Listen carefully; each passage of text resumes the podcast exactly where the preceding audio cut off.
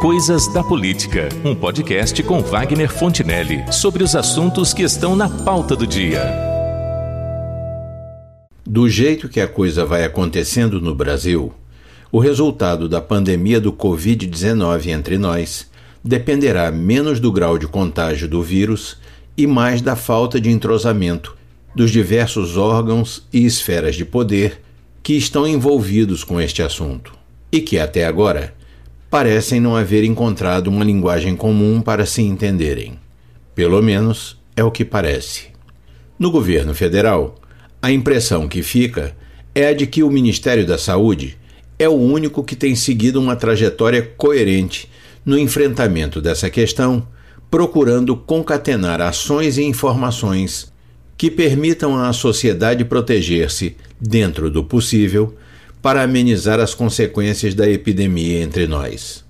Diga-se de passagem que o ministro Luiz Henrique Mandetta, juntamente com a sua equipe, tem tido um desempenho exemplar, sendo por isso mesmo a figura do governo federal que desfruta atualmente de maior credibilidade junto à opinião pública.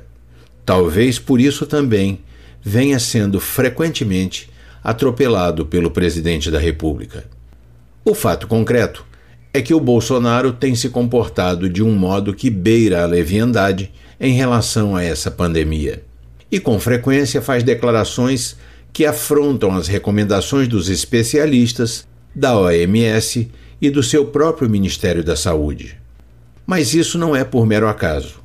É o resultado de uma estratégia que se assenta basicamente no seguinte: o primeiro ponto está relacionado à política de alinhamento automático do seu governo com o governo Trump, com quem presume ter relações de amizade pessoal, como faz questão de explicitar desde o início de sua gestão.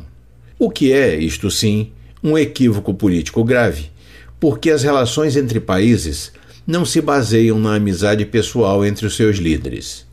Não há a menor chance de que o Brasil possa jogar com os Estados Unidos o intrincado jogo das relações internacionais em condições de igualdade.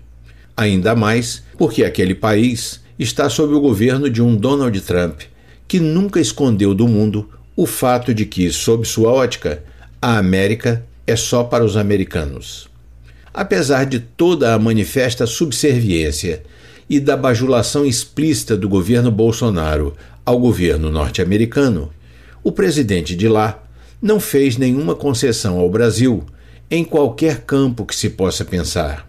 Desde a sobretaxação de alguns produtos, cuja exportação é fundamental para a nossa balança de pagamentos, até um apoio objetivo para ocuparmos uma cadeira na OCDE, que é uma antiga pretensão dos brasileiros.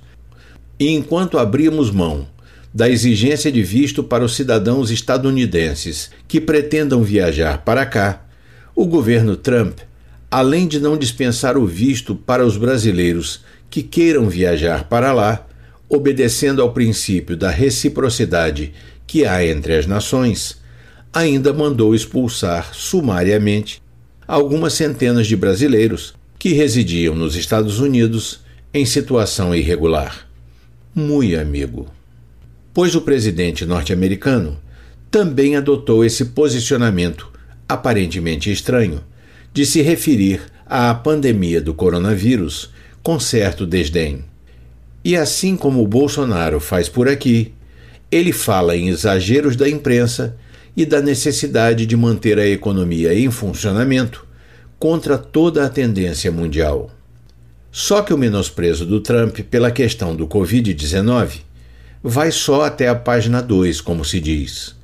Porque a primeira coisa que ele fez foi fechar suas fronteiras a praticamente todos os países do mundo e está injetando 2 trilhões de dólares na economia do país para evitar uma quebradeira geral. Neste caso, há de se perguntar por que então o presidente norte-americano está minimizando a pandemia em seus pronunciamentos públicos. Porque lá eles passarão por uma eleição presidencial neste ano cujas primárias já estão se realizando.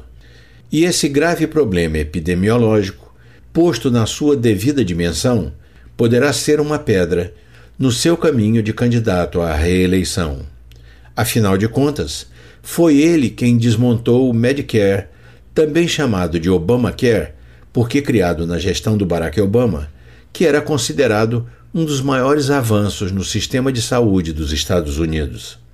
Seguindo essa mesma lógica, o Bolsonaro também se preocupa que essa pandemia possa prejudicá-lo politicamente, porque o tal distanciamento ou isolamento social terá reflexos diretos na economia pela consequente estagnação da maior parte das atividades produtivas. E o crescimento da economia brasileira em 2020, cujas previsões já eram pífias, será pior ainda e, com certeza, resultará num PIB negativo. Qual é a sua estratégia então? Embora sabendo que o seu Ministério da Saúde está orientando acertadamente a população, ele insiste em dizer o contrário do que dizem e fazem as forças políticas em oposição ao seu governo, incluindo governadores estaduais, alguns dos quais poderão ser seus adversários em 2022.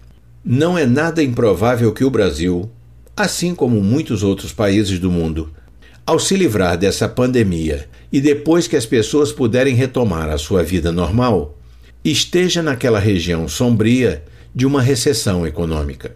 E sair do patamar de uma recessão, como bem sabem os brasileiros, não é um processo simples e nem breve. É um processo longo e penoso.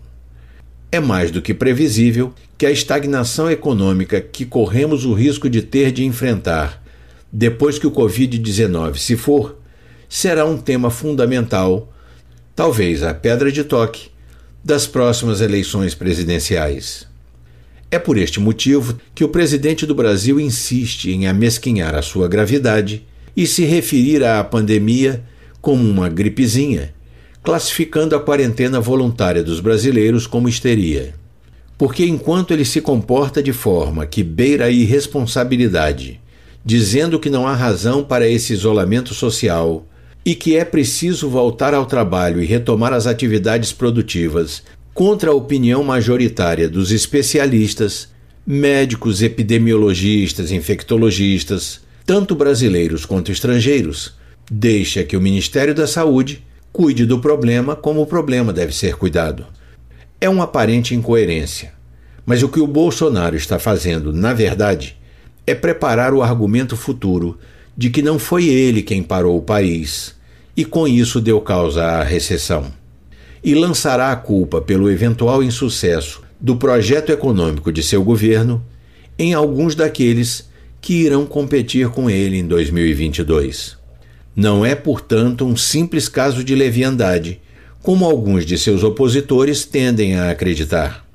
É uma estratégia maquiavélica que poderá funcionar ou não, a depender do estrago que esse vírus faça por aqui. É o que temos para hoje.